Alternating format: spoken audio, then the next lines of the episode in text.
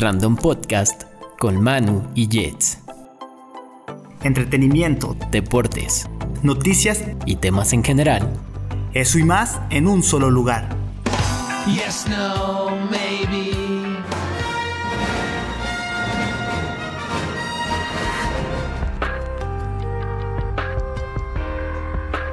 Vayamos con los ángeles adolescentes a los lugares más altos, alejados y gélidos, con el superhéroe del mundo, Capitán Cavernícola. Ahora estás en estado random. en estado random. Hola, ¿qué tal amigos? Sean bienvenidos a este segundo episodio del Random Podcast. Es un gusto volver a estar aquí con ustedes.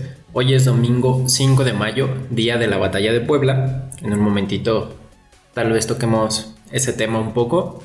Pero el día de hoy está conmigo y como siempre Manu. ¿Cómo estás Manu? ¿Cómo- Hola, muy bien, hola, bienvenidos a todos. Buenas tardes, buenos días, buenas noches, dependiendo la hora en la que nos escuchen. Muy contento de estar otra vez aquí contigo. Y pues a darle otra vez, otro día más para darle. Sí, ¿qué tal la- el recibimiento por parte de la gente del primer episodio? Fue bueno. De verdad eso nos hizo sentir muy bien. Neta, gracias a todos por su apoyo y como dijimos vamos a estar tratando de ser frecuentes y aquí está el segundo episodio. Sí, parte de esto que mencionas, agradecer, un agradecimiento especial a la página de Facebook Todos Somos Marvel que nos ayudaron ahí a compartirnos en Facebook. Les mandamos un abrazo a todos los administradores que forman parte de esta página y pues muchas gracias. Sí, de verdad, muchísimas gracias. Vamos a estar dejando aquí en la descripción el link para que puedan ir a visitarlos también. Nos compartieron porque la semana pasada fue el tema referente a, a la película de Avengers. Entonces reiteramos el agradecimiento. Y también queremos agradecer y mandar un saludo y un fuerte abrazo a los que se tomaron el tiempo para dejarnos sus comentarios aquí en YouTube, que son Jorge Resillas, Yasmín Negrete, Vania Grijalva, Jordan Arias y Alan Romero. Para todos ustedes, de verdad les agradecemos su apoyo, las buenas vibras que nos mandan y a todos en general, ¿eh? porque no, no solo los que nos dejaron sus comentarios aquí en, en YouTube, sino a toda la banda que nos escribió, que nos dijo, oye, ¿sabes qué? Está chido el programa. Aquí estamos para seguir, seguir haciéndolo. Bueno, y sin más preámbulos, vamos a iniciar con este segundo tema. Este tema vamos a abordar mitos y leyendas. Y para in- iniciar sobre todos los mitos, invitamos a una persona muy especial para nosotros, que es un amigo de muchos años. Él es Carlos. Carlos es médico pasante, aún no tiene cédula profesional, pero ya tiene los conocimientos suficientes para poder recetarnos unas cuantas drogas. Él está aquí muy contento y vamos a desmentir algunas cosas médicas, mitos médicos que luego tenemos esas dudas y no sabemos a quién preguntarles. Pero nosotros tenemos a la persona ideal. ¿Cómo estás, Carlos? En este, pues buenos días, muchas gracias por invitarme antes que nada. Este, pues siempre es un gusto estar aquí con ustedes y esto que es un poquito diferente y ojalá que el contenido pueda ser de utilidad o, del agrado de, de quien lo escuche. Sí, de hecho, esto que mencionas, esperamos que sea de utilidad, porque de pronto, como decimos, a final de cuentas son mitos, rumores que se van compartiendo de boca a boca y se van volviendo como una verdad o falsa verdad. Sí, o dejas que una persona que dice saber te dice su verdad y ya tú te la crees. Por ejemplo, que te dicen, no sé, tu mamá te dice, tómate esto y ya tú te lo tomas y tú toda tu vida lo crees verdad. Y luego le dices a otro amigo, tú también tómatelo, tómate esto y él es alérgico y se te muere tu, tu compa por andar creyendo esas cosas. Sí, y también esto, bueno, aprovechamos el, el- esto que dices de que alguien te dice, tómate esto. Yo creo que es un buen tema para partir de ahí, la automedicación. Porque es muy común que empiezas a tener un síntoma o algo y te vas a la farmacia y dices, güey, dame esto, porque yo ya, no sé, supongamos cuando es, es el, dolor en la garganta que empieza, mucha gente lo más común es como, güey, pues toma amoxicilina, sin realmente tener un diagnóstico o haber acudido con un médico. O si tienen amoxicilina que les quedó de la vez anterior, Lo que se la toman. ¿Qué onda con la automedicación? Pues en general la automedicación es muy peligrosa y como parte pues, del, del gremio médico siempre no es recomendable hacerlo.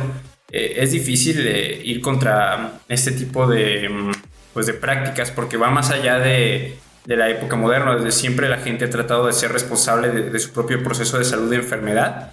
Entonces desde siempre han, han existido mm, desde los remedios caseros, remedios de las mamás, remedios de la comadre, hasta hoy en día que ya tenemos mayor acceso a medicamentos y a otro tipo de, sustancias que, a veces se venden como parcialmente medicamentos como el Herbalife y que la gente empieza a tomarlos para hacerse responsables de este proceso, pero pues no es recomendable, porque si bien una gran cantidad de ocasiones en que la gente se automedica es algo totalmente inocuo, o sea, no hay nada de malo con que te duele la cabeza y tomas algo para el dolor, o que, no sé, este, te duele el estómago y no sé, te tomas un tecito, pues no hay tanto problema. El problema viene cuando se pospone el buscar eh, una atención médica o una atención de salud cuando lo amerita eh, por miedo o por demasiada confianza en esas creencias. En el caso que mencionas, por ejemplo, de la amoxicilina, la amoxicilina es un antibiótico y como eh, muchos saben, los antibióticos están siendo sobreusados en abuso porque la gente tiene el concepto de que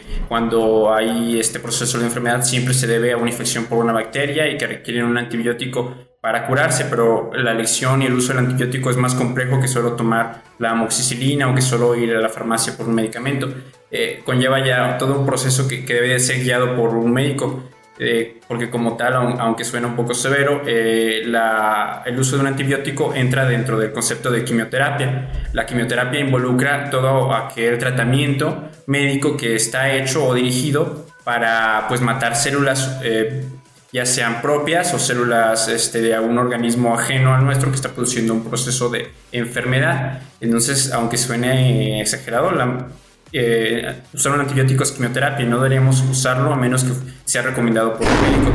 Sí, creo que todo esto ha sido también potencializado por el Internet. A, a, pesar de que es una gran herramienta, es muy común que dices, ay, me dolió el brazo, déjame busco en Internet qué, qué pasa ya, me duele el brazo y tengo morado. Y cuando probablemente fue un golpe ya en Internet dice, a lo mejor tienes un tumor en tal parte y ya te vas a morir. Y entonces tú mismo buscas este, medicamentos que me pueden curar del cáncer que tengo en el brazo, que ni siquiera lo has revisado con un médico. Y creo que esto ha potencializado mucho qué tan cierto es lo que viene en Internet y qué tanto hay que creerlo qué tanto hay que ignorarlo. Pues eh, es que el problema como tal no es el Internet, porque el acceso a la información de verdad cambió muchísimo la manera en que abordamos eh, todo. Eh, yo lo puedo decir como mi época ya de estudiante en esos tiempos ya modernos es muy diferente a lo que vivieron pues algunos de mis profesores hace 20 o 30 años donde su único acceso a la información era ir a una biblioteca, esperar a que llegara cierto artículo, cierto libro. Ahora pues das unos clics y tienes una gran cantidad de información a tu disposición. El problema no está la información, el problema es el uso que hacemos de ella y que desgraciadamente nadie nos ha instruido sobre cómo acceder y y depurar adecuadamente esta información. O sea, simplemente te creamos el primer clic y, ah, es que aquí está diciendo esto. No nos ponemos eh, de una manera de verdad crítica a analizar eh, de dónde estamos leyendo la información, quién la está posteando, qué tipo de evidencia nos da, hacer un análisis sistemático de lo que estamos buscando o de lo que queremos saber. Y pues nos lleva a esos errores porque siempre hay blogs amarillistas que buscan una visita, que buscan este, tener una tendencia y pues solo van a generar como pues el ruido o el eco para que la gente los, los comparta y no información real. Sí, además, hace ratito mencionabas, las personas a veces no van a un médico por miedo, pero incluso el acceso a esta información errónea o exagerada tal vez provoca más miedo, porque es lo que menciona Manu, nos dice, oye, ¿sabes qué? Busqué que tengo esto y de repente ya te das cuenta que tienes un diagnóstico de que te quedan seis meses de vida. Entonces, para la gente de pronto sí puede ser un poco que les genera algún miedo el hecho de acudir a, a, un médico y que se los confirmen y que efectivamente les quede el tiempo que les queda. Pero yo creo que en la mayoría de los casos es algo sencillo. Entonces creo que hacer la invitación a las personas que nos están escuchando a que acudan a un médico ante cualquier sospecha de algún diagnóstico, que mejor lo consulten y como mencionábamos, tratar de, en la medida de lo posible, evitar la, la automedicación y acudir con un experto, porque a final de cuentas es su labor, están para ayudarnos y no hay que arriesgarnos con nuestra salud. Esto que decías de que cada uno es responsable de su salud, hacerlo justamente de, de esa forma responsable, conscientes.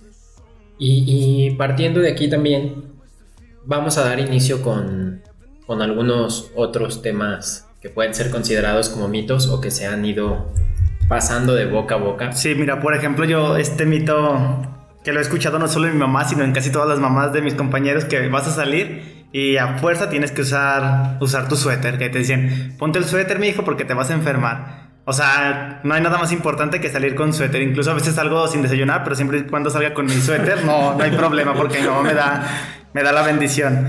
¿Qué tan cierto es que un que el frío te puede causar una enfermedad? O que andas descalzo y que te dicen, ponte los zapatos porque te vas a enfermar, mijo. Eh, pues realmente es falso, pero tratar de luchar contra esta, esta creencia que está demasiado arraigada en, en general en la cultura, no sé si solo latinoamericana, mexicana o, qué tanto se extienda más allá, pero por lo menos sé que aquí en México eso es ley y contradecir eso es como de, ¿qué te pasa? O sea, es que te enfermas porque no traes suéter, te enfermas porque estás descalzo.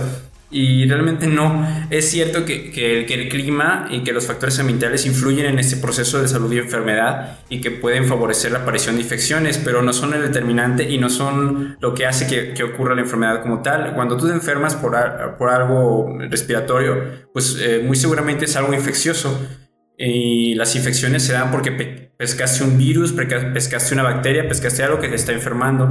Y eso este, no ocurre por estar sin suéter, por estar descalzo, eso ocurre porque no te lavaste las manos, porque este, tocaste alguna superficie contaminada, este, porque tuviste un contacto cercano con alguien más que estaba enfermo. Principalmente porque no te lavaste las manos. Eso es 9 de cada 10 veces un lavado de manos no adecuado es el que te va a producir una infección. Y que muchas de nosotros los hacemos erróneamente, solo aventamos el jabonazo y dos, tres segundos agitando las manos y vámonos. Y creo que eso conlleva un proceso más específico donde incluso tienes que limpiar tus nudillos porque finalmente cuando agarras un objeto tienes contacto con algo y lo llevas cerca de, de tu boca o de alguna de alguna parte delicada del cuerpo, pues también estás usando, toda tu mano y no solamente específicamente lo que te enjabonaste, ¿no? Sí, y también, por ejemplo, en esta cuestión, el lavado de manos, yo creo que es recomendable, por ejemplo, cuando vas en el transporte público, realmente no sabes qué manos hayan pasado por ahí y qué, tipo de persona, si estaba enferma, como mencionaba Carlos. Entonces, tener este aseo o procurarlo de manera frecuente para evitar posibles contagios. Y bueno, esto sí creo que es ley aquí en, México al menos. Si alguien que no sea de aquí de México nos escucha, cuéntenos cómo es la experiencia en cuanto al frío. Y también esto conlleva, va de la mano, cuando estás enfermo de la garganta o ya tienes un resfriado, qué tan cierto es el hecho de que comer, por ejemplo, nieve, helado, lo potencialice o perjudique más a la enfermedad. Mm, como tal, puede que solo sea molesto para la persona que esté enferma, pero por sí solo no va a empeorar tu estado de salud o va este, a agravar la infección, porque es un proceso infeccioso en el que la mayoría de las veces es autolimitado. Y si no es autolimitado, aunque tomes nieve o no tomes nieve, pues va a seguir un curso diferente, no, lo va a alterar. Eh, pero ¿por qué se da esto? Porque pues bueno, eh, estamos hablando de un proceso que altera tu, pues, tu equilibrio como tal, tu homeostasis entonces, obviamente, si tu garganta está inflamada, si está eh, si estás teniendo fiebre, pues ingerir bebidas frías como nieve o algo así te va a producir malestar, pero porque tu estado de salud no es el adecuado y vas a sentir este estímulo este frío, este estímulo en temperatura como algo adverso, pero como tal no va a empeorar tu infección. Bueno, y también muy común que estás enfermo, vas con tus amigos y te dicen, échate una cervecita. Y que dices, bueno, pues estoy tomando medicamento, pero pues sí me la aviento verdaderamente no sabemos cuáles son las, o sea, las consecuencias de hacer esta, esta, esta acción de tomar alcohol. No sabemos si la nota hace efecto del medicamento o a lo mejor te puedes enfermar. Este, ¿Cuál es realmente lo que pasa cuando ingieres alcohol y estás tomando medicamento? De hecho, antes de que nos respondas, ¿qué tan frecuente es que te preguntan esto? Porque debo confesar que yo a Carlos le, le he hecho esta pregunta en varias ocasiones entonces, ¿qué tan frecuente es que los médicos reciban esta pregunta de, oye, este, ¿Puedo pistear con este medicamento? Sí. Este varía un poco, todo depende de qué tanto pistea la persona que, con la que estás conviviendo. Este, cuando tengo algunos amigos que, que sí son un poquito más adeptos a esta práctica, y entonces sí con más regularidad me preguntan, oye, es que me estoy tomando esta cosa, ¿no hay pedo si tomo? No, no hay problema. Este, hay otras que es más raro. Entonces, pues varía un poquito de según tus círculos. ¿Y qué, qué, pasa cuando estás tomando medicamento e ingieres alcohol? Mm, Depende mucho del medicamento, no podemos generalizar. Eh, como tal, el medicamento es, es un fármaco porque también eh, interviene con tu sistema nervioso central y también tiene un metabolismo que puede verse entorpecido o puede entorpecer el metabolismo de otros medicamentos. Eh, pero pues se debe de individualizar, no podemos eh, hacer como una indicación absoluta de que nunca se debe de beber alcohol y medicamentos. Obviamente no es lo más recomendable si estás ingiriendo algún medicamento mezclarlo con alcohol a menos que conozcas que estás ingiriendo. Entonces pues lo más adecuado sería que si tienes alguna duda pues le preguntes a tu médico, aunque debo aclarar que la mayoría de las ocasiones que como médico prescribimos algo que sabemos que no debe de tomarse con alcohol, hacemos la, la recomendación en el momento que estamos recetando. Este, ¿Sabe qué? Durante el tratamiento no ingiere alcohol. Eh, ¿Qué puede ocurrir? Pues eh, es variado. Hay algunos medicamentos, eh, en específico como el metronidazol, por ejemplo, que tiene un efecto muy peculiar llamado efecto antabús si mal no recuerdo, en el que de verdad te sientes muy mal si ingieres alcohol, eh, porque interfiere un poquito con el metabolismo este medicamento del alcohol, entonces te produce malestar, te, o sea, te sientes como crudo sin necesidad de, de ponerte pedo, te vas a sentir mal. Se hace la recomendación, si estás tomando este medicamento, no ingieras alcohol. Hay otros más peligrosos si estás tomando, por ejemplo, benzodiazepinas o algún calmante fuerte. Obviamente no debes de mezclarlo con alcohol porque va a potencializar el efecto este, pues de somnolencia, de este efecto depresor que pueden tener esos medicamentos y también en ese caso es así como muy, muy estricto la indicación, no me lo mezcles con alcohol. Fuera de eso, la mayoría de los otros medicamentos terminan siendo inocuos, salvo algunas excepciones. Hace ratito mencionabas esta parte de Herbalife y todos estos medicamentos que, bueno, sí, no, o sea, como los dicen algunas personas, los llaman así o alguna solución para una enfermedad.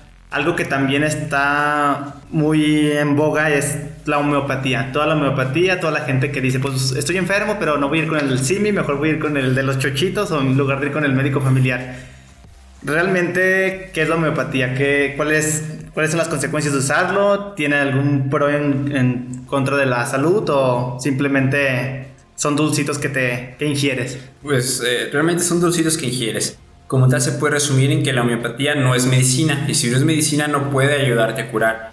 Eh, algunas personas van a defender que es como parte de un tratamiento alternativo o que es una otra opción, pero pues a mí me gusta mucho resumirlo en- como lo decía uno de mis profesores. Existe la medicina y la medicina está basada en evidencias. Cualquier cosa que no esté basada en evidencias simplemente no es medicina. Eh, lo que más puede producirnos la homeopatía de positivo pues es el efecto placebo, que nosotros estamos creyendo que ingerimos algo que nos producirá un beneficio y entonces pues eso nos hace sentir bien a pesar de que como tal no haya ningún compuesto activo. ¿Y por qué sé y digo que no hay ningún compuesto activo? Porque el principio por el que trabaja la homeopatía es por este principio de, de la igualdad, de que tú si tú sientes, estás enfermo de algo del estómago, entonces debes de tomar lo que te enfermó en una dosis mucho más reducida para curarte. Y eso se, eso se transpone a muchísimo tiempo atrás en los inicios de la medicina y que se siguió esta corriente que no desapareció del todo. Pero bueno, la homeopatía llegó al absurdo en el que pues para crear eh, esta dilución diluye las sustancias en, no sé, una gota en un litro de agua y entonces al final estás tomando nada. Solo te venden la ilusión de que estás tomando algo que alguna vez existió. En esta parte de la igualdad, esta equivalencia que hay que hacer de consumir lo que te enfermó para curarte. Por ejemplo, hay casos en las que a lo mejor los venenos es un poco el caso, ¿no? Ujú, Exactamente, Entonces, de de- ese tipo de... Ahí viene esa teoría. ahí, pero viene haciendo la, la referencia a esto, se cree que las vacunas pueden generar la misma enfermedad como tal. Por ejemplo, si te, si te vacunas te puede generar gripe porque se utilizan los virus muertos para crear la vacuna como tal. Entonces, ¿qué pasa con esto? Por ejemplo, con las vacunas. Ah, También existe, se comenta de que pueden generar autismo. ¿Qué pasa con las vacunas como tal? Ahí con las vacunas no es ninguna creencia, realmente funcionan. Cuando una vacuna sale al mercado no fue algo que se le ocurrió a un tipo que vende Herbalife, o sea, es algo que se estudió mucho tiempo, en el que se gastó mucho dinero, en el que estuvieron involucradas muchas personas y después de que están muy seguros de, de cómo surge, lo lanzan al mercado. Eh, no como tal, todas las vacunas funcionan igual. Debemos de hacer aquí el hincapié que las vacunas hay de distintos tipos. Hay vacunas que trabajan con este mm, con tal con el, con el agente biológico activo, eh, atenuado, Por ejemplo, hay, hay vacunas de, de virus atenuados, o sea, que tienen el virus vivo, pero que se le ha debilitado con procesos químicos para que no sea el virus eh, salvaje como tal, sino solo una versión como pues ablandada. Hay otras que no son, que no tienen componentes vivos, que solo tienen componentes proteicos, que eh, tienen el recubrimiento de la bacteria o el recubrimiento del virus para eh, provocar la reacción inmunológica y generarnos la inmunidad. Así es como van funcionando las vacunas. Es por eso que, que, nos producen esta inmunidad, no porque como tal produzcan la enfermedad, sino porque producen la reacción inmunológica similar a la que produciría la enfermedad en nuestro cuerpo. Favoreciéndonos de, de, esta función de memoria que tiene nuestro sistema inmune, quiere decir que entonces cuando estemos expuestos a la gente real, este, nuestro cuerpo ya va a estar capacitado para poder eliminarlo sin que se produzca la infección. Habrá que decir que si bien son excelentes las vacunas, eh, son, su efecto es diferente a lo que la gente tiene preconcebido. Es cierto que si te pones, por ejemplo, la vacuna para la influenza, hay algunas personas que van a desarrollar un cuadro similar a la gripe, eh, durante un día o dos puede que tengan un poquito de fiebre o de malestar general, porque este mismo proceso inmunológico que se desencadena con la inyección de la vacuna les produce estos síntomas, pero no tienen la infección y no se desarrolla la infección. Ahora otro punto aparte es que no todas las vacunas te producen un 100% de inmunidad a la infección llana como tal. En el caso, por ejemplo, de la vacuna de la influenza y de la vacuna de algunos otros tipos de enfermedades, no te protege al 100 de la enfermedad, pero sí te protege al 100 de desarrollar un caso grave. Por ejemplo, en el caso de la influenza, no te da una protección del 100%. O sea, hay personas que se vacunan contra la influenza y les da influenza todavía porque no se genera una inmunidad del 100. Pero, ¿por qué nos beneficia entonces? Porque lo que sí es seguro es que si te vacunas contra la influenza, tienes un 60% aproximadamente de posibilidades de no contraer influenza. O sea, un 40% de que a lo mejor todavía te da, pero es un 98% o más seguro de que si te da influenza no vas a desarrollar un cuadro grave de influenza, va a ser un cuadro mucho más leve y entonces no vas a tener riesgos de complicaciones que terminen matando a las personas. Por ahí de repente ves comentarios de que toda la pandemia del HN1 y la, influenza fue todo un complot del gobierno para vender medicamentos. Y dices, Dios mío, no puede ser posible que estas personas tengan tanto miedo en la realidad. Eh, y esta es la función realmente de las vacunas. A veces no siempre previenen la enfermedad, pero siempre previenen las consecuencias. Sí, creo que hay un miedo de pues de todas las personas tenemos esta parte escéptica y que decimos que está todo comploteado con el gobierno y que ya hay ovnis en Estados Unidos, pero no nos han querido decir. También se habla mucho de esta parte médica que, que todos decimos, no, es que la cura del cáncer, la cura del SIDA y de todas estas enfermedades más graves que ya tienen la cura, pero verdaderamente no se, no se da como tal esa cura porque las, las empresas médicas, farmacéuticas, de ahí hacen mucho dinero qué tan cierto o qué tan oculto están todas las, las, medicinas que podrían curar este tipo de enfermedades. Es totalmente falso. Y es porque pues viene de este miedo irracional a los conspiranoicos que creen que todo es controlado por los Illuminati o por sociedades secretas. Pero lo cierto pues es que, que no, no es posible eso. Las enfermedades no son un negocio como tal, como lo ven las personas para las farmacéuticas. Es cierto que, que ganan dinero considerable con sus medicamentos, pero también gastan mucho dinero en, en generarlos. Y si no, se ha, no ha surgido la cura para esas enfermedades es porque realmente encontrar una cura para esas enfermedades es muy difícil. Y día a día se trabaja para lograr mejores tratamientos, para tratar alguna vez de, lograr una erradicación de esos padecimientos. Pero no es posible. Si no se ha dado es porque es difícil. Y, y si tienes dudas, lo único que deberías de hacer es pues, estudiar un poquito al respecto para darte cuenta de la complejidad que involucra esta enfermedad. No es algo tan sencillo como que con una pastilla con un tratamiento se va a quitar y es por eso que ha sido difícil eliminarlas. Ahora, este complot de que la gente enferma da más dinero eh, es mentira. O sea, económicamente está demostrado que una persona sana genera más ingresos a todos en general que una persona enferma, porque no solo gasta en medicamentos, gasta en entretenimiento, gasta en comida, gasta en servicios. Entonces es un concepto erróneo de economía el que se tiene de estos conspiranoicos de que las personas enfermas son una fuente de ingresos. Sí, ahorita tocando el punto de la parte de la paranoia colectiva o esta conspiraciones que, se creen que existen, mencionabas hace ratito el efecto placebo. ¿Qué tanto influye en la recuperación de un paciente de alguna, de alguna enfermedad, llamémosla X, su estado de ánimo? El hecho de que esta gente que de pronto pasa por alguna enfermedad fuerte, ¿Y qué, tanto influye o no su estado de ánimo hacia la enfermedad? Por ejemplo, así un caso específico, un tío de una conocida le diagnostican cáncer el, un día anterior, este, él se dedicaba a la siembra, sale a sus actividades normales, se siente un poco mal, va al doctor, le dicen tienes cáncer, al día siguiente ya no se puede parar. Cuando a lo mejor los síntomas previamente eran exactamente los mismos que está teniendo ese día. Creo que ahí sí hay como algo pues mental que tú mismo te estás sintiendo mal porque sabes que sí verdaderamente estás enfermo y no era solamente un malestar físico.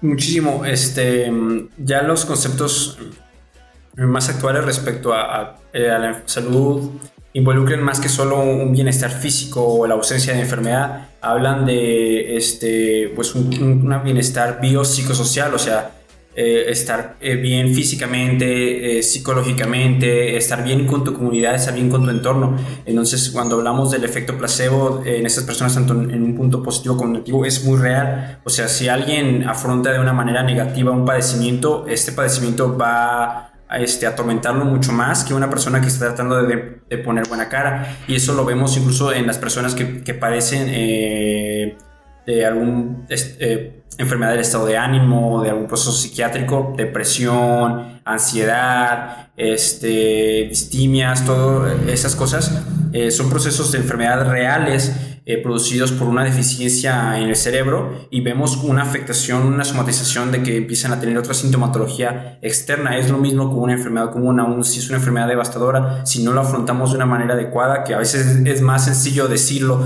que hacerlo, este, pues obviamente nos va a cargar más duro. Bueno, y ya para cerrar el tema de las vacunas, regresando un poquito, creo que ahorita viene un oleaje de muchas personas tontas que se volvieron antivacunas, que están promoviendo el antivacunas y pues yo digo, si vas a ser antivacunas, ¿por qué no te, no te vacunas tú? Pero lo que hacen es que no vacunan a sus hijos y son los que verdaderamente van a sentir pues estas afectaciones. ¿Qué pasa con la gente antivacunas? ¿Cuáles son las, todas las causas y todas las consecuencias que puede desencadenar los niños, las personas, este, ya sea en el entorno este, individual de una familia, tanto como sociedad. Uy, pues es un tema muy complejo. Las vacunas vinieron a cambiar eh, radicalmente muchos escenarios de enfermedad alrededor del mundo.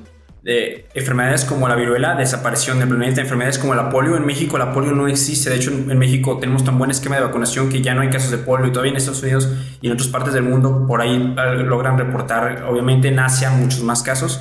Pero aquí no. Este movimiento es un movimiento cultural eh, muy complejo se origina en sitios donde las vacunas no son gratis. Aquí en México nos cuesta un poquito más de trabajo, aunque ya está mermando por la influencia que tienen Estados Unidos y otros países en la población mexicana, pero nos cuesta más trabajo afrontar ese tipo de, de cosas porque aquí las vacunas se dan gratis, o sea, el gobierno federal invirtió muchísimo dinero en tener uno de los mejores esquemas de vacunación del mundo. México tiene de los mejores esquemas de vacunación que te puedas imaginar, tiene mejor esquema de vacunación que Estados Unidos, tiene mejor esquema de vacunación que una gran cantidad de países de Europa y tiene mejor esquema de vacunación que yo creo que todos los países de Latinoamérica, a excepción tal vez de Cuba o de algún país así tipo más socialista que esté invirtiendo igual. Entonces, aquí lo dan gratis, por eso no vemos eh, eh, esta, mm, como esta amenaza, pero en otros países donde las vacunas no son gratis y se cobraban, pues obviamente surge esta resistencia de personas que creen que son un negocio, que son inventadas, que las venden para, para ganar dinero y se basan de, de artículos fraudulentos. Hubo un artículo hace muchos años, creo que se fue como 10 años o más, eh, que hubo un médico que relacionó la vac- vacuna de, no recuerdo si fue la vacuna de gripe o una vacuna eh, allá en Estados Unidos con el diagnóstico de autismo en niños de 2 o 3 años. Hizo un estudio totalmente incorrecto que no fue bien validado, en el que de hecho él, lanzó este estudio porque estaba siendo financiado por una farmacéutica que quería desprestigiar a otra farmacéutica que estaba vendiendo la vacuna, entonces financian a este tipo para que publique un estudio atacando la vacuna pues, de la empresa rival para que la sacaran del mercado. Eh, el problema fue que fue publicado, que se circuló y aunque un poco tiempo después la misma revista que publicó el artículo dijo no, pues este es mentira, nos retractamos, pedimos disculpas por haber publicado el artículo de este tipo, ya, ya corroboramos sus fuentes y nos dimos cuenta que fue falso, se generó mucho daño.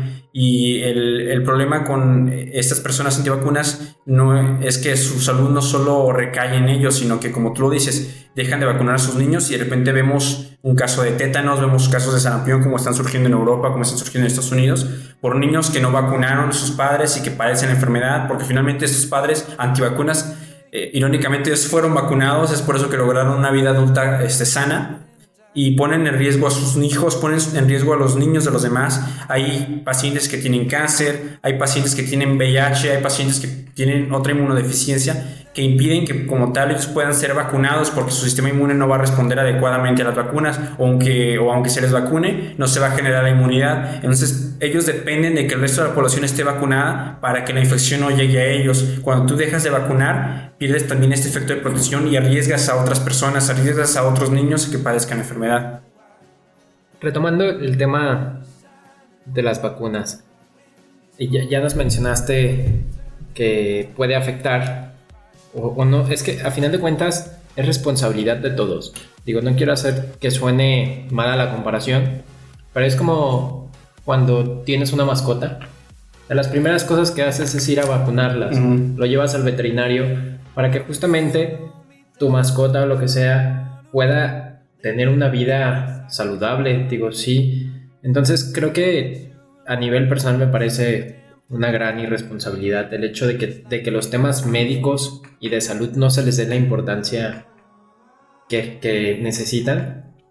Porque de pronto volvemos al tema de, de la paranoia colectiva, se empieza a crear malinformación que a final de cuentas afecta a todos. Entonces la recomendación es infórmense, de verdad no tengan miedo, no se dejen malinformar y, y traten de, de siempre estar, yo hago hincapié, informados, porque a final de cuentas así es como, como se deben hacer las cosas. Otra pregunta que, que tenemos es ¿qué pasa cuando te truenas los dedos? Porque eso también es muy común. Sí. Se, se da, no, es que no te los truenes. Te va a porque- dar artritis, Sí. te va- te vamos a poder moverlo, te vas a quedar chueco. Sí, ¿qué, qué pasa con cuando uno se truena los dedos? Pues siendo honesto, no lo sé. Y es que es un tema de esos de medicina en los que no hay, eh, no hay nada cierto, no hay nada realmente bien dilucidado. Y ha habido distintas posturas. Algunos que dicen que es un proceso degenerativo, que, que altera este, la articulación. Otros que es un proceso inocuo. Hoy en día realmente no hay ninguna información que avale que esta práctica va a degenerar en un daño articular o en un daño a largo plazo. El por qué ocurre tampoco está bien dilucidado. Algunos creen que es una especie de colección de líquido, de aire que, que surge en las articulaciones. Lo único que les puedo decir hoy es que como tal no hay nada demostrado de que sea dañino a largo plazo. Así que no hay nada de malo con tronarte los dedos, tronarte los huesos, eh, a menos que te duela o te produzca otro malestar después. Pero como tal no hay nada. ¿Y por qué ocurre? Pues no lo sé. Me he investigado y no he encontrado algo claro porque no hay información al respecto. Sí, como una vez que fui al doctor y le decía, doctor, si me toco la pierna me duele, si me toco el brazo me duele. Y me dice, pues que lo que tienes roto es el dedo, o sea, por eso te duele. Pero bueno, Ahorita que mencionas eso, ¿sabes por qué en en México Thanos no pudo destruir a la población? ¿por qué? Porque tenía la vacuna antitétanos. Pasando al tema de la donación de sangre. ¿Se puede donar sangre con tatuajes? Durante mucho tiempo se mencionaba y se decía que si te hacías un tatuaje quedabas imposibilitado para hacer donación de sangre. ¿Se puede o no donar sangre cuando se tienen tatuajes? Sí, pero bajo ciertas condiciones. El proceso de, de donación de sangre es mucho más estricto hoy en día porque surgieron enfermedades, o bueno, se reconocieron más bien enfermedades eh, que se transmiten por, por vía sanguínea, por vía sexual, como son la hepatitis C, el VIH, algunas enfermedades parasitarias que no son tan frecuentes en, en esta parte de México, tal vez sí en las costas y en algunos lugares de Asia. Entonces, ¿qué ocurre con las recomendaciones que se dan? Pues se dan recomendaciones para que el que va a donar sangre tenga menos posibilidades de presentar alguna de esas enfermedades, porque, eh, pues bueno, aunque se le corren pruebas a todos los que van a donar sangre para asegurarnos de que sea sangre segura, aún así puede haber un error en esas pruebas, puede estar en un periodo en el que su infección no era detectable por los métodos habituales y que se transmitió una enfermedad. Es por eso que, por ejemplo, antes del 92 hubo un boom de de hepatitis C porque no se corría esta prueba en los donadores, no se había identificado la enfermedad y hubo una gran cantidad de personas que donaron y recibieron sangre infectada. Para en cuestión de los tatuajes se pone una restricción de que de preferencia no dones porque bueno, eh, los tatuajes no son todos como los conocemos eh, hoy en día, de que pues voy a este local que está en una zona agradable de la ciudad, donde hay una regulación sanitaria adecuada y ese tipo que eh, estudió una licenciatura pero luego se hizo tatuador porque iba a fin con sus, eh, con sus gustos, con sus intereses. Realmente los tatuajes no siempre fueron así. Hay que recordar que los tatuajes, aunque a la gente no le guste aceptarlo, iniciaron como proceso de marcaje para prisiones, para esclavos, para medios eh, socioeconómicos bajos que los utilizaban para adictos y entonces eso hacía que las condiciones de salubridad de las personas tatuadas fueran pues menores que las de una persona no tatuada, por eso esta prohibición.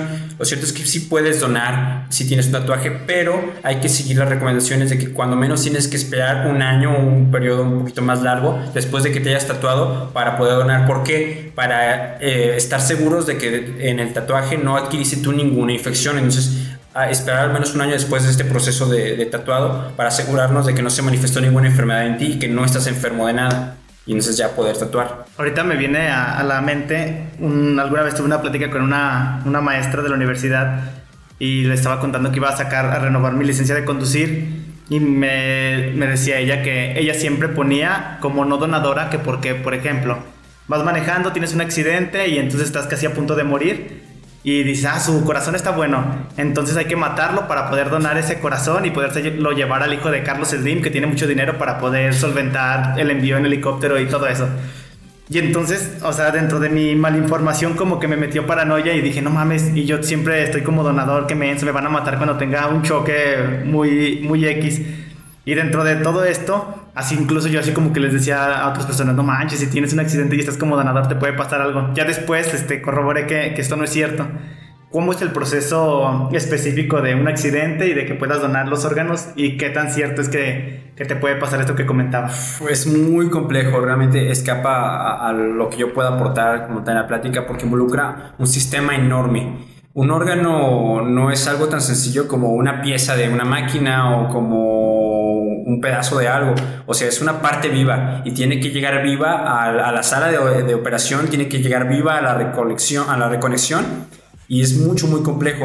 Entonces, este, es un proceso en el que tienes una ventana muy pequeña de algunas horas en lo que puedes llevar el órgano desde donde está falleciendo el, paciente hasta donde lo tienes que trasplantar. Es por eso que todo se mueve así de manera increíble. Mueven helicópteros, mueven eh, todo tipo de transporte para llevar eh, eh, este pedazo de vida a, otro sitio.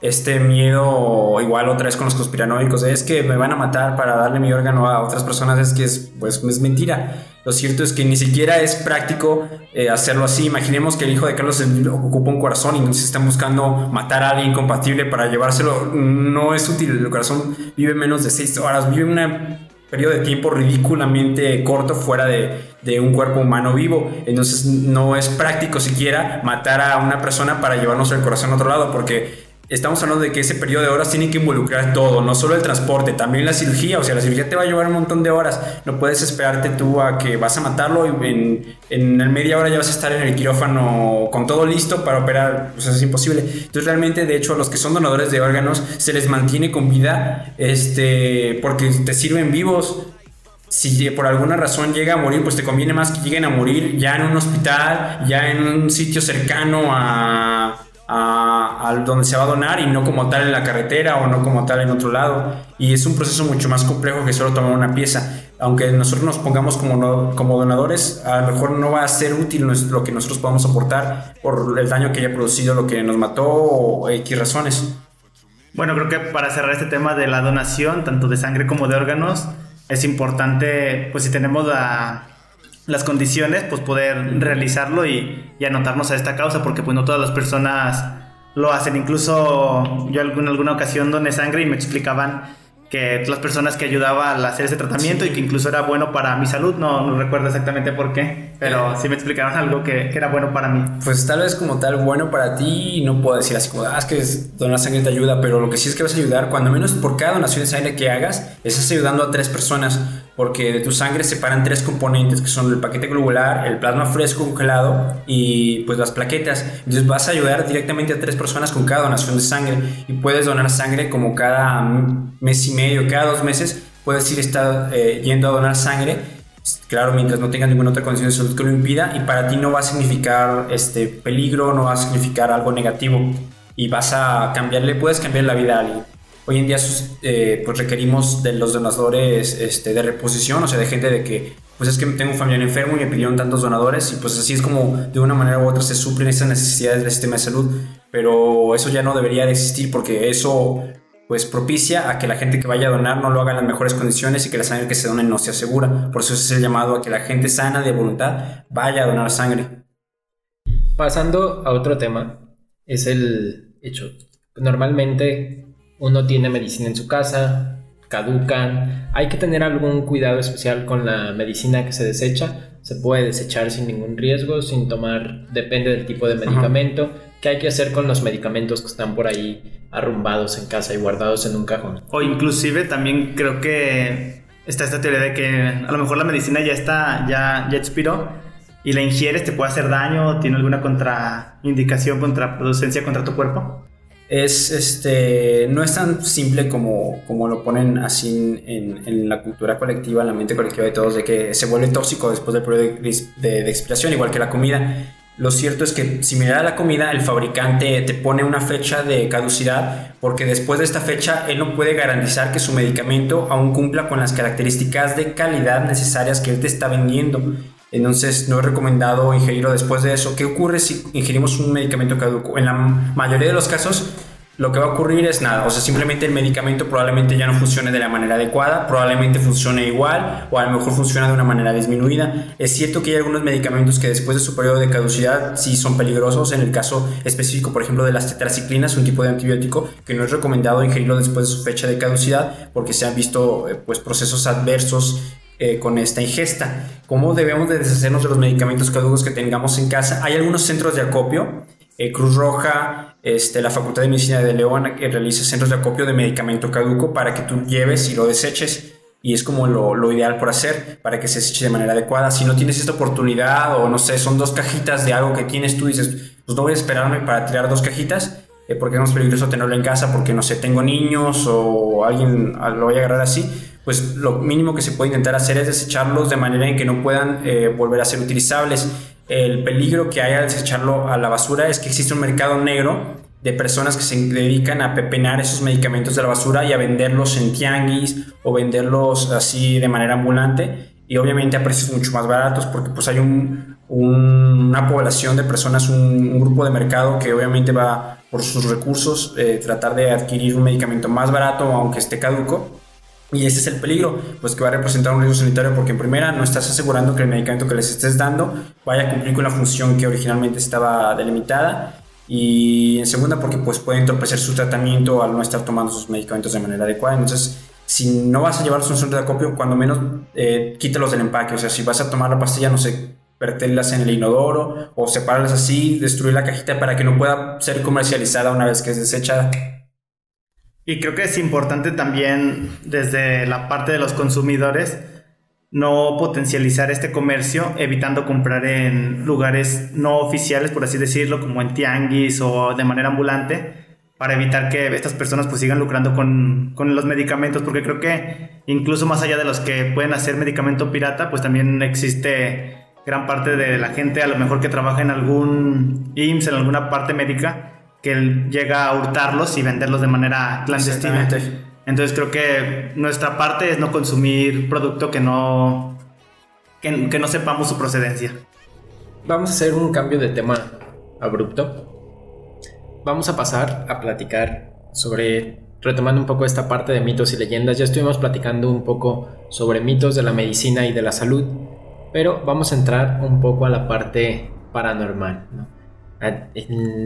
Es muy común o es muy dado que se escucha que en los hospitales pasa tal cosa.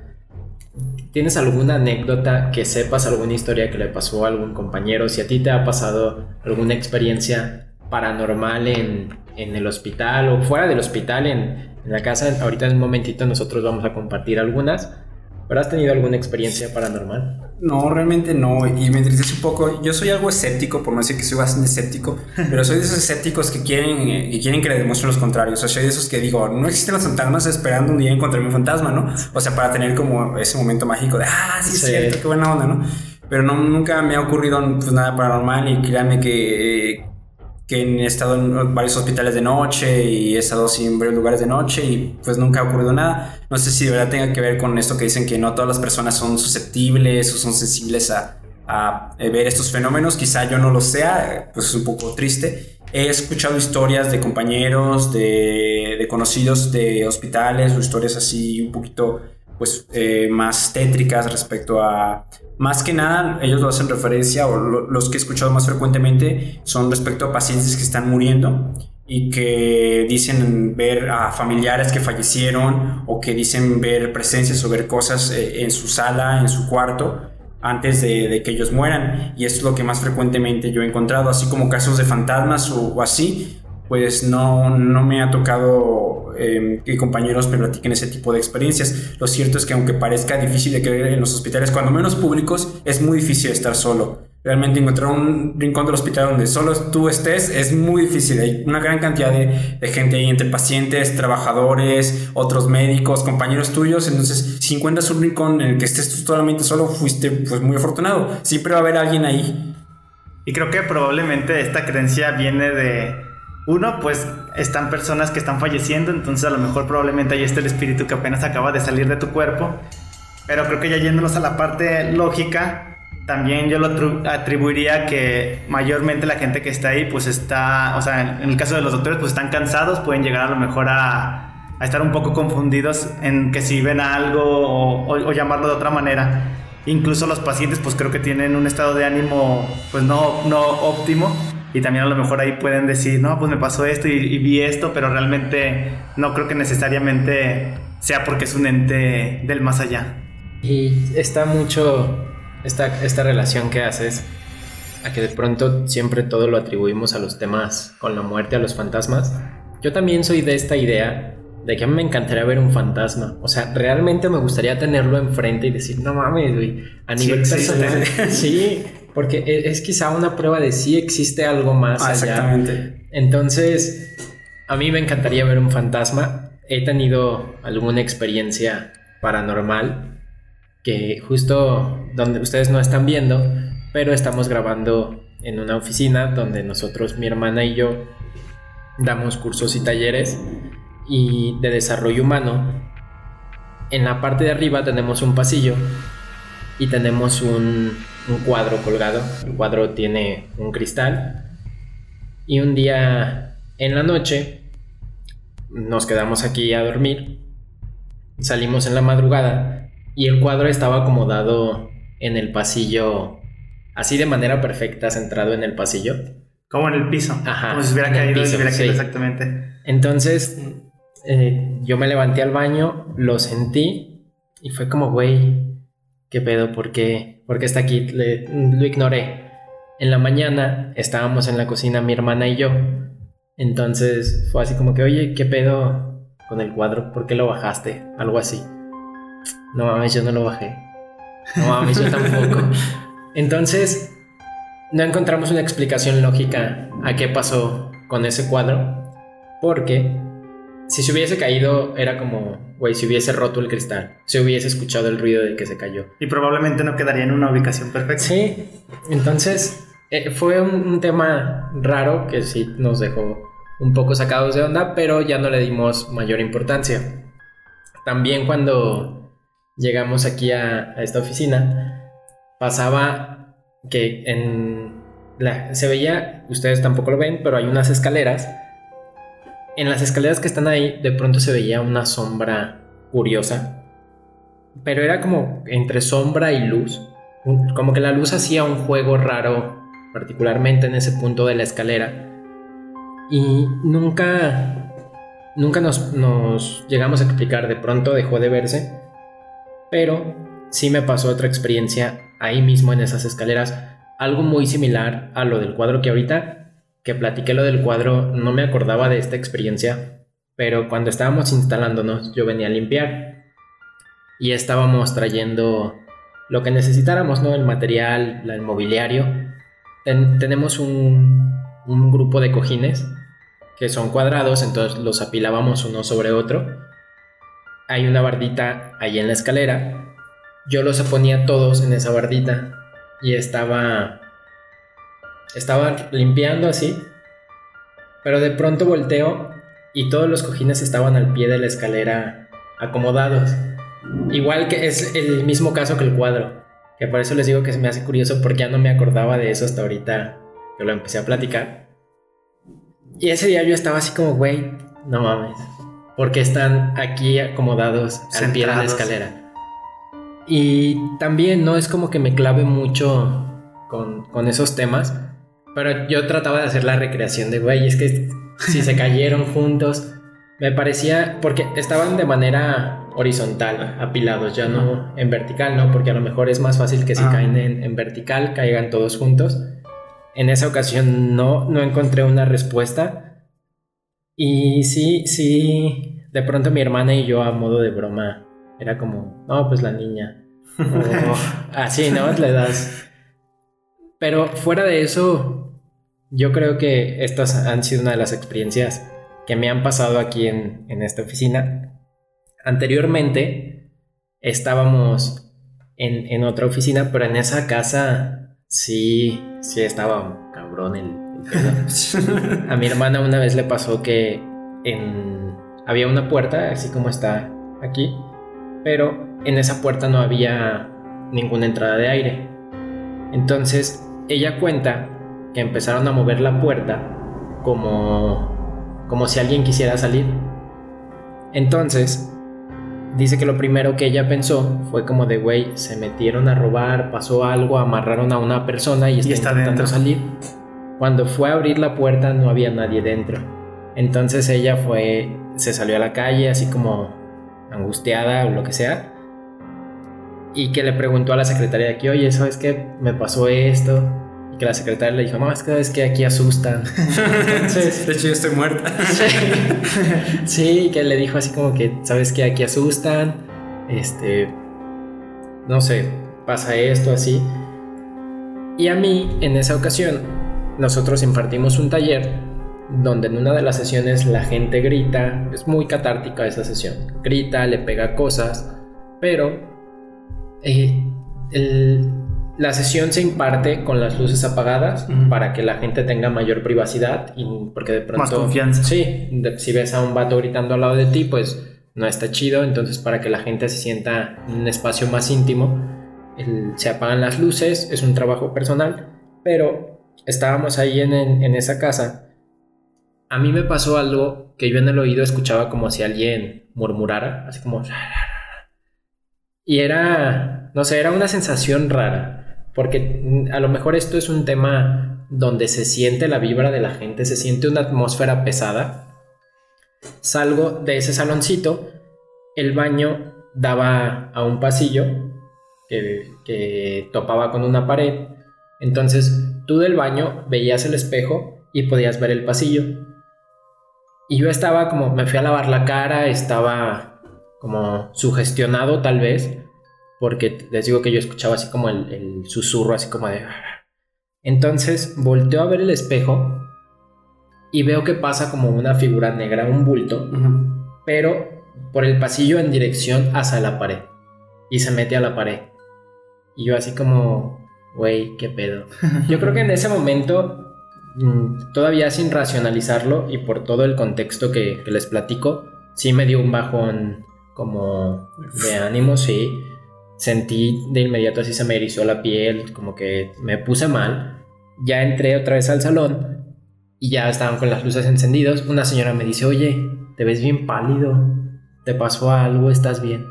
Y yo así como que, no, sí, estoy bien, no pasó nada. y ya terminamos y le digo a mi hermana, oye, ¿sabes qué? Me pasó esto.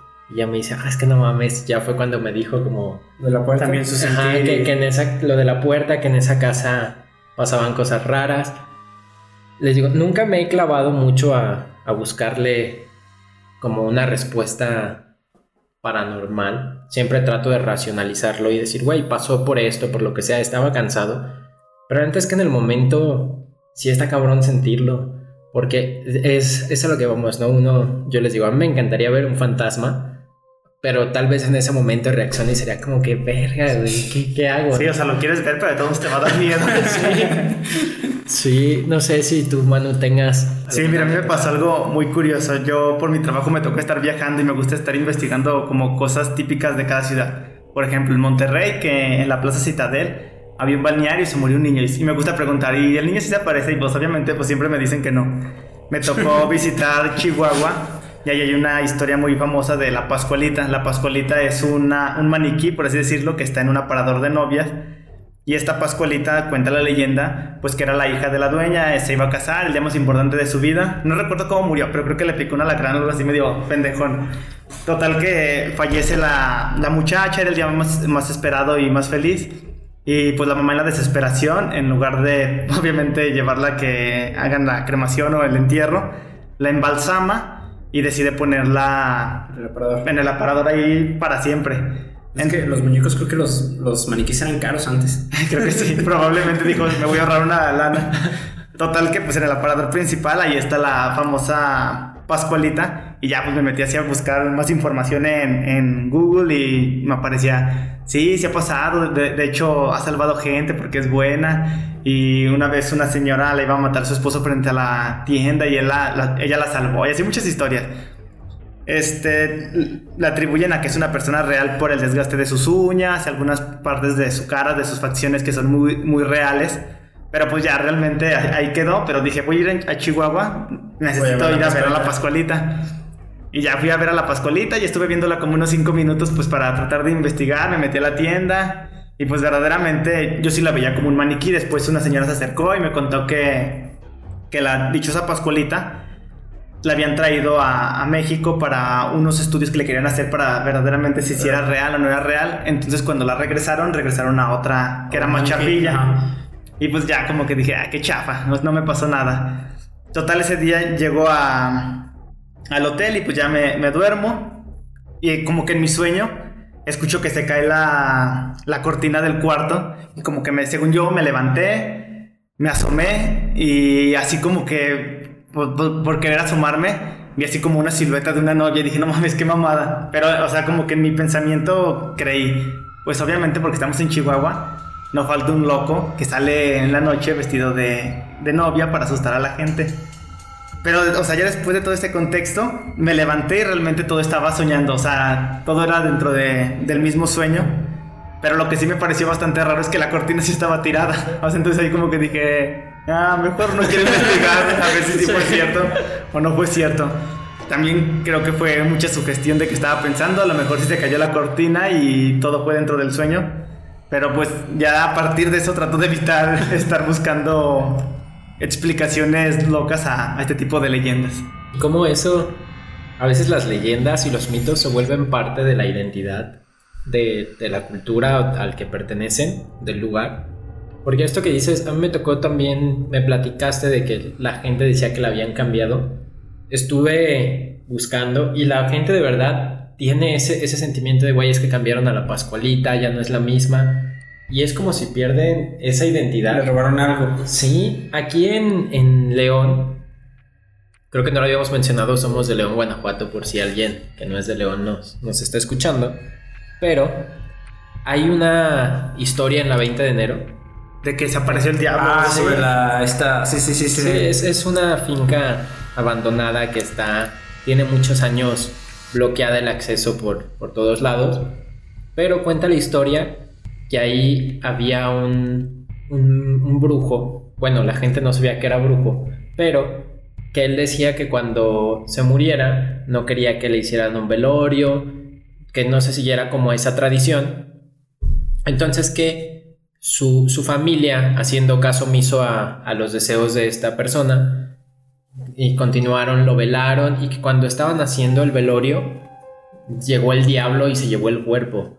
Entonces, desde entonces, desde que yo estaba niño, es como, no, güey, es que en la 20 de enero se apareció el diablo y está cerrado el acceso. nadie Está como en obra negra la, Sí, la Sí, casa. Sí, es- es un punto- selladas y todo. que se quedó abandonado, pero creo que esa es, es como una de las partes de la identidad de, de la ciudad de León.